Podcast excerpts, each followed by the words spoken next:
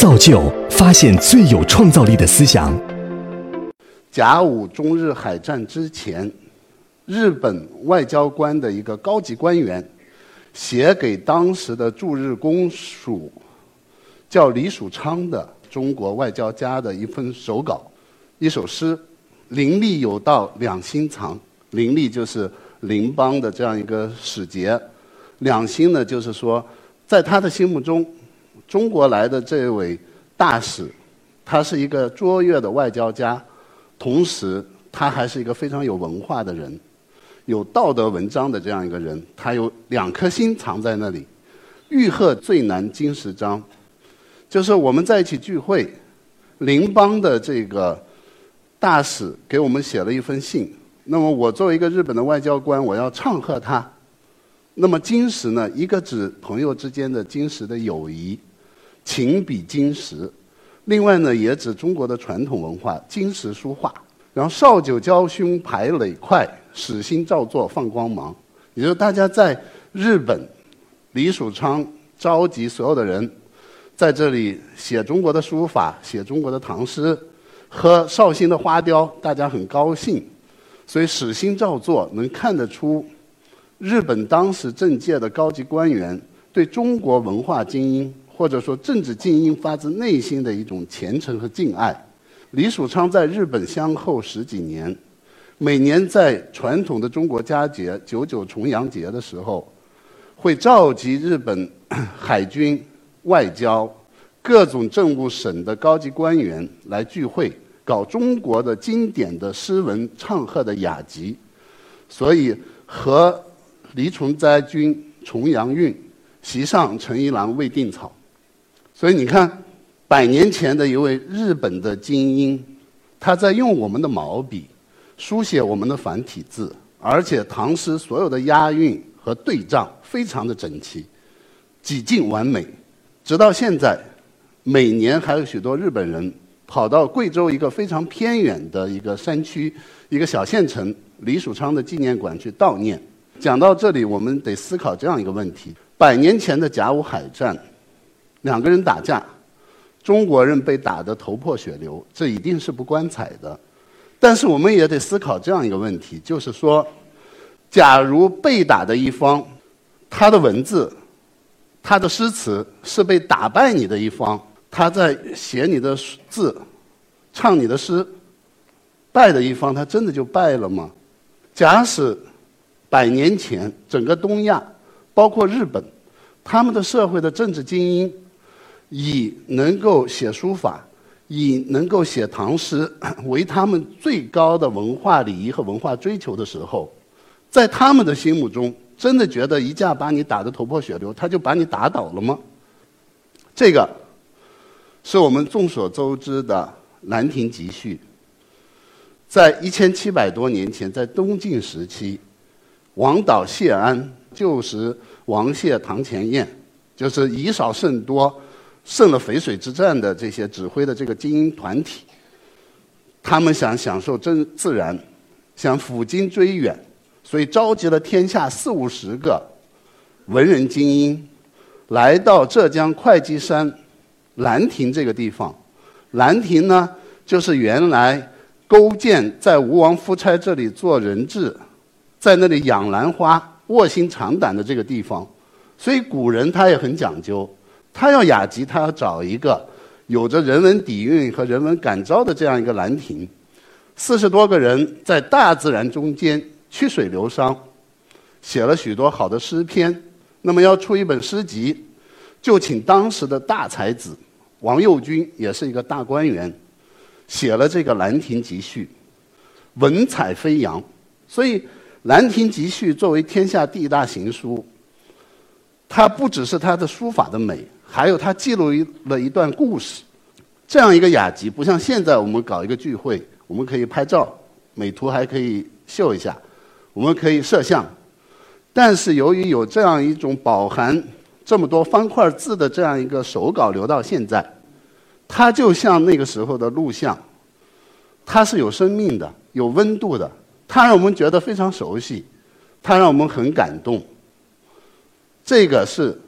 继《兰亭序》之后的天下第二大行书，唐代著名的大政治家颜真卿的祭侄文稿。祭侄文稿是颜真卿在他的侄子镇压安史之乱，然后战死沙场、为国捐躯之后，他非常的悲痛，痛写了这个墓志铭。颜真卿的书法，大家很多人都练过，端庄方正，就像一个站立天地之之间的一个一个精神抖擞的大丈夫。但是我们看他的这个祭侄稿，蓬头垢面，语无伦次，全部是他真情的一种流露。任何这个世界上伟大的艺术，它已经是情所牵动的，情可以战胜一切。这是天下第二大行书。天下第三大行书，这历来我们中国社会文人共识，是苏东坡的寒黄州的《寒食帖》。苏东坡非常浪漫，喜欢吃日啖荔枝三百颗，啊，喜欢谈论风雅，西湖边上喝小酒。那么他呢，被贬到贬到黄州这个地方，天气非常的阴冷，然后呢，闭门谢客，愁酒浇悲怀。然后寒食节又不能吃热的东西，所以他就所有的愤懑都集中在这这这那个当下。然后皇帝又不理他，什么宫门深九重，死灰吹不起，所以他就要通过书法来发泄他内心的郁郁堵，所以写了这个黄州的寒食帖。那么这只是三件书法作品，那么其实。它是我们整个民族共同的注记忆。我们在《兰亭集序》、在《祭侄文稿》、在《寒食帖》中间，似乎都能看到我们每个人的人生和每个人的影子。那么，这三件书法作品承载的这些故事，它它在中国历史的长河中，就像三束精英的文人之光，它照亮着我们每个人的内心。我们能被它感动，能倍感温暖，所以我们就是一伙人。所以，信仰是什么东西？信仰就是让那些有信仰他的人觉得我们是一起的，我们可以抱成团。这三件作品它就有这样的意义。所以，千万不能说中国人没有信仰。我们的信仰太多，大有若无的东西，它是至高无上的东西。大有若无是大有，不是没有。所以，我们来谈中国教育的时候、文化的时候，我们从一个。原始的动物特征的一个人，变成在到达中国一个入世之人。我们所谓的人才和精英之前，他首先成为一个有文化，也就是有信仰的中国人。如果这里有一个通道，有一扇门的话，这个门的一个维度就是毛笔书写，是方块汉字；另外一个度呃维度就是这个书法汉字开枝散叶。花开满园的诗性的教化和诗思维，就是诗汉字和诗，由汉字和诗出发，浩若烟海的文明创造，构成了我们巨大的信仰。这个信仰就是文心。我们去看历史，整个中华民族几千年到现在，可能技术不断的在革命，但是我们的方块字文字的力量，我们承载文字的诗性物证。越来越强大，它跟科技的迭代和强大，和它显示的强大是相呼应的。如果我们现在当下觉得我们的心灵无以安放，觉得有一些社会很糟糕的现象，我们在易子而食，觉得我们缺少一种信仰和行为底线的话，那有可能是我们离方块字，离诗。远了，这个万千景象就在那里。门我们没有找到开关把它开启，按一下就行了。再到最后，就是以我个人鼓吹的人生三层楼来结束。第一层楼就是一富当贵，就历来的商人，他获得财务自由的目的，不是不当的堆积财富。富和贵是人生的两端，一层楼的两端。